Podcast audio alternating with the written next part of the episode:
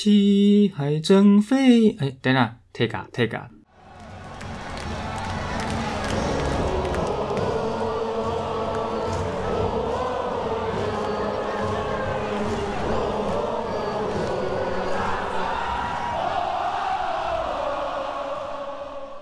大家好，欢迎收听《源氏物语》第四十四集，预定上架日期是二零二二年的四月五号，A.K.A. 清明节，A.K.A.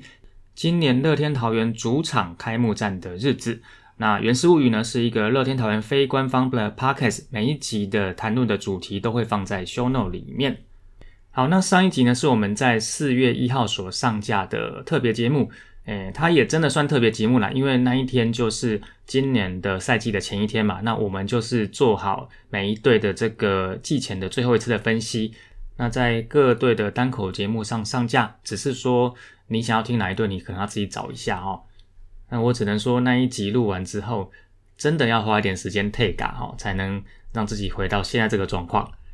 那其实这一集上架的时候，应该。我们今年的第一场比赛还没有打哈，上架是早上，那比赛呢是傍晚的时候，所以这集也不会有比赛内容的分析。那为什么会有这一集呢？单纯只是因为其他队的单口都已经简单的跟大家讲了一下会有哪些的主题日，唯独呢就是没有乐天桃园的资讯哈。啊，我记得应该是斯文吧，他有说他们魏全龙在上半季的主题日呢没有像我们那么多，但是重质不重量。其实重质不重量是好事啦，哦，那只是说我们今年在上半季推出的主题日的内容，目前看起来是重质又重量。不过到目前为止，如果以中职这五队所推出的主题日的题目来看呢，其实每一队都有它各自的优点啊。那我们也觉得说，呃，不管是哪一队哈，在主题日里面给大家更多的一些体验。那会是蛮好的啦，因为毕竟大家进场的意愿提高的话，整个产业的发展会比较蓬勃，然后球员也比较会有薪水领哦。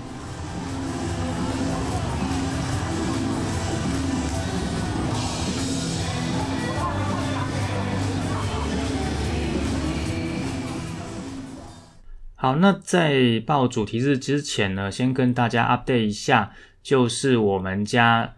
呃的主场桃园国际棒球场呢，在你听到的节目的今天，应该已经算是正式变成了乐天桃园棒球场，由 Rakuten 企业所冠名赞助哈。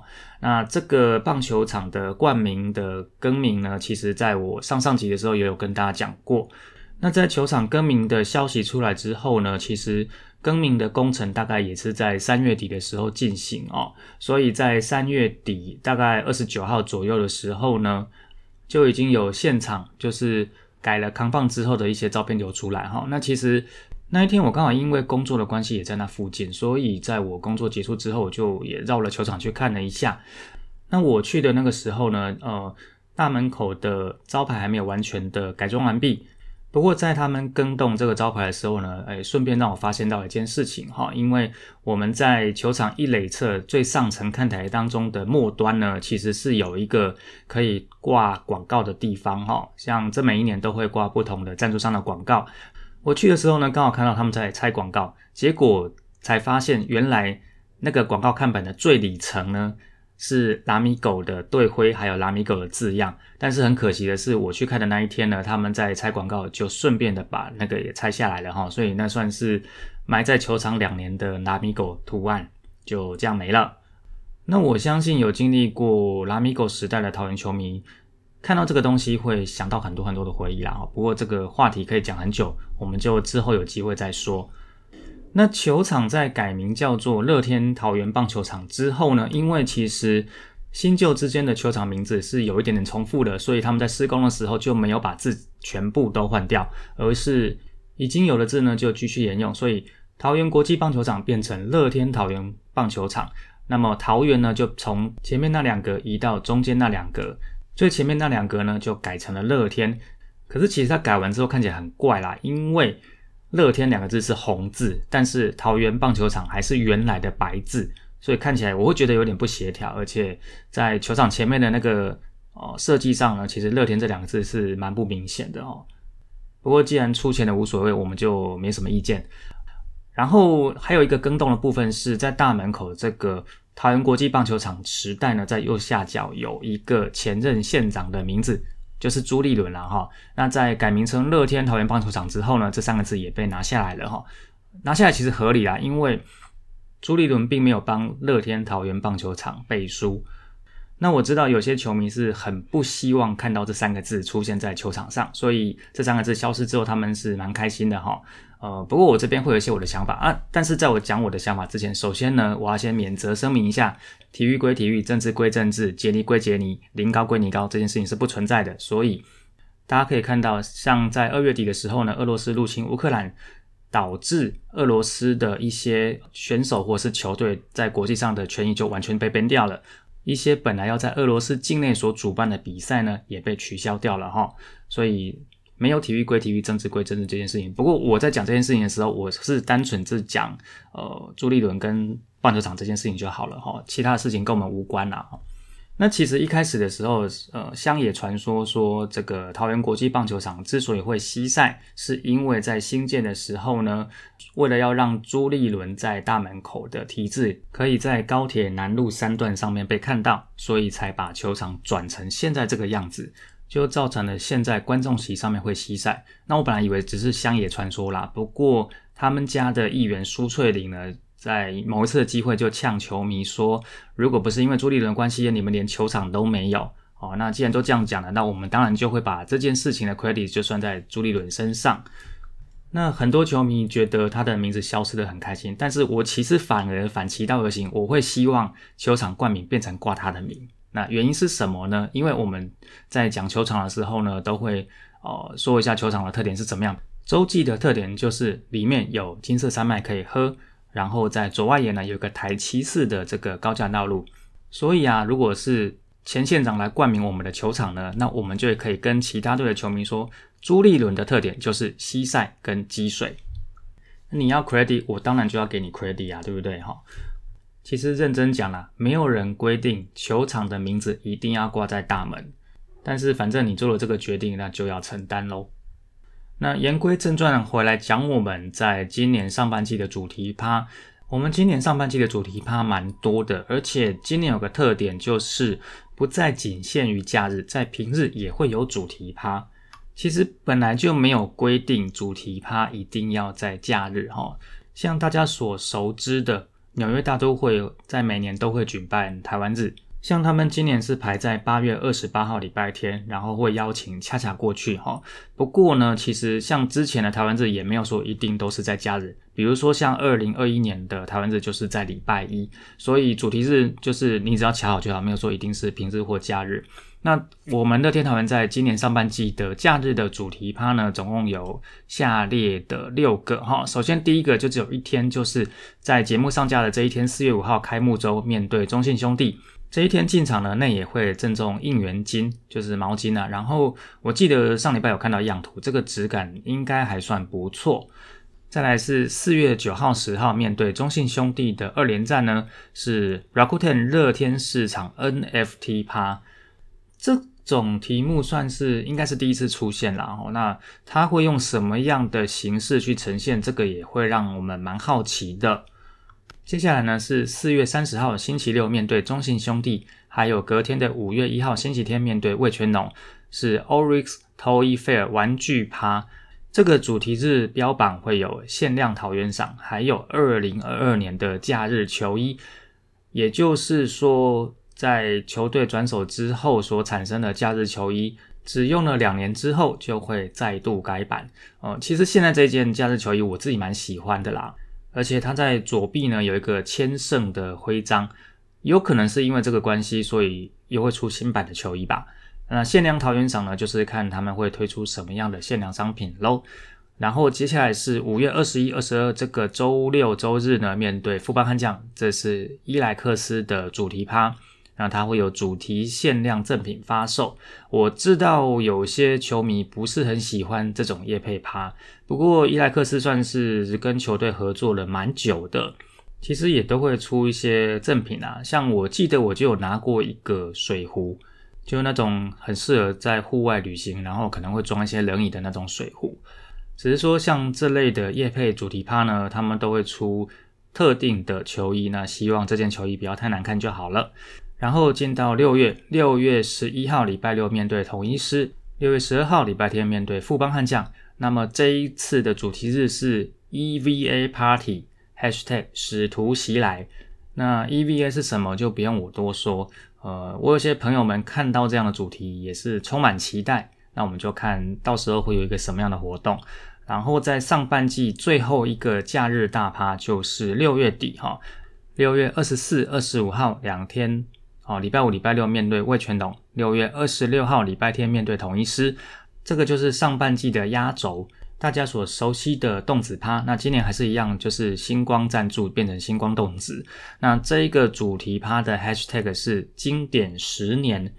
呃，我不知道说它的经典十年是二零二二年往前推十年还是怎么样哈。那如果是二零二二年往前推十年，那个时候的当红歌手会有哪一些呢？我觉得大家可以稍微查一下。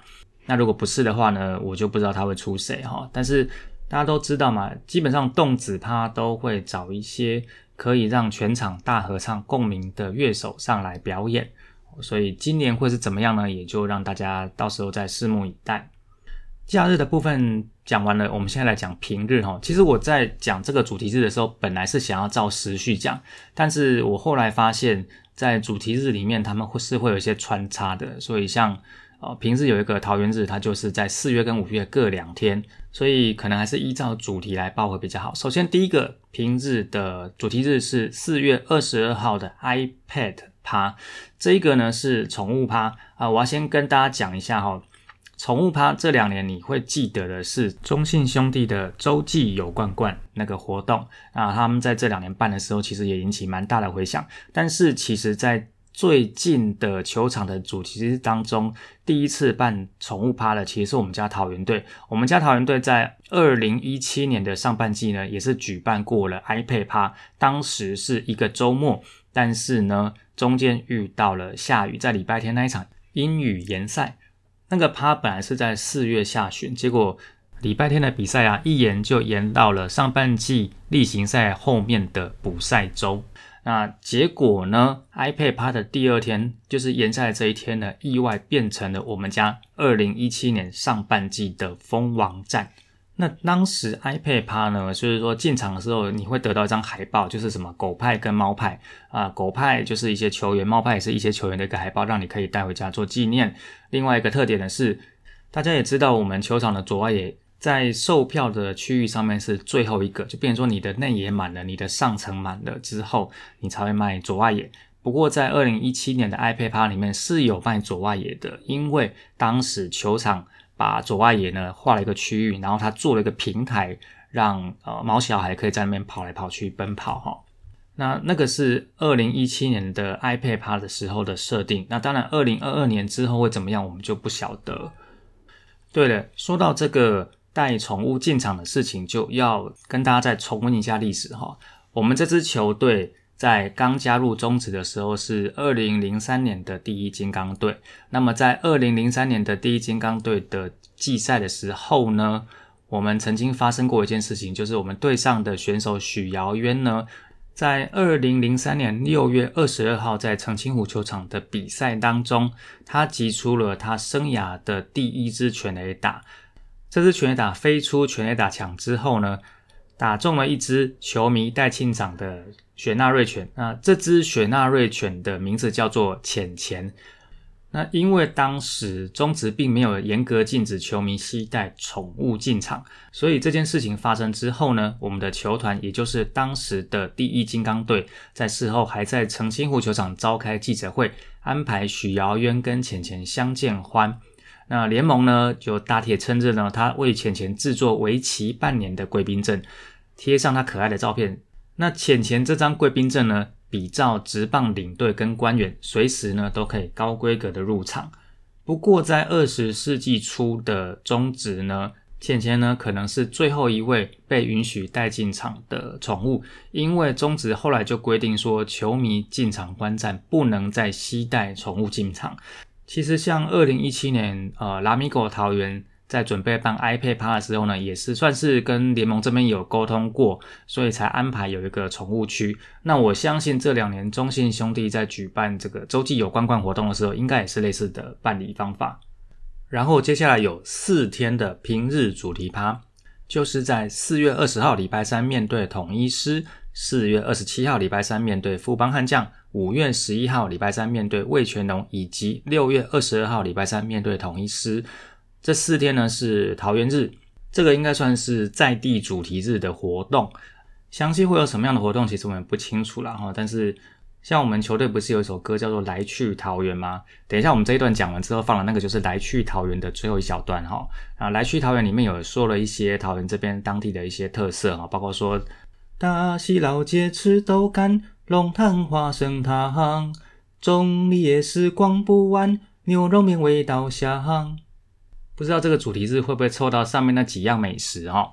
好，那最后一个平日的主题日系列就是上班族趴。上班族趴是六月七号跟八号，礼拜二跟礼拜三的比赛，面对魏全龙，以及六月二十八跟二十九号，礼拜二、礼拜三面对中信兄弟。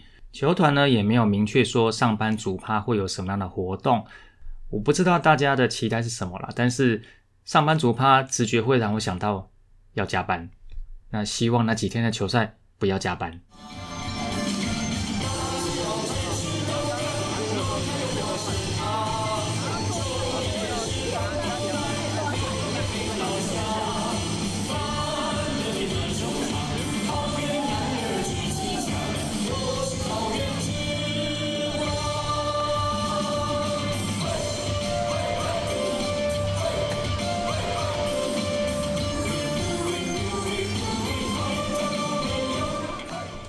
好，那前一趴呢，我们才讲说平日的主题日会有一个上班族趴，然后我才讲说我会怕加班。那先跟大家预告一下，四月五号开幕战双方的主战投手分别是中信兄弟的廖以忠，还有我们家乐天桃园的黄子鹏。看到这个组合，希望我们开幕战不会加班。本周的赛事预告。哦，开幕周呢没有我们家乐天桃园的比赛，所以这一周其实应该算第二周哈。首先就是四月五号，我们刚刚讲在我们家主场面对中信兄弟，在四月七号我们去新庄面对富邦悍将，四月八号我们要去澄清湖面对统一师，然后四月九号跟十号呢，我们再回到桃园面对中信兄弟。即使今年乐天桃园的战绩的预测不被各家的球评所看好。我们还是会希望球队可以打出好成绩啦，哈。那以上呢就是本集的原始物语，See you again，奥吉空中再会了。